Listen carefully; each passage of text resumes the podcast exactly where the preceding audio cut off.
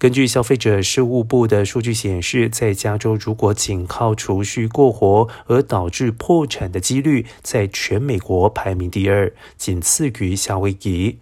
而该消费者平台报告称，如果以美国人的平均储蓄金额九千六百四十七美元为前提，并且根据调查数据计算出在支付抵押贷款或者是租金、公共事业、天然气和食品消耗的速度，一般加州民众如果仅靠储蓄维持生计，可撑六十四点四天；然而在夏威夷，现金消耗速度则是更快，只能够撑六十二点五天。不过，在怀俄明州可坚持天数最长，约一百零九点七天。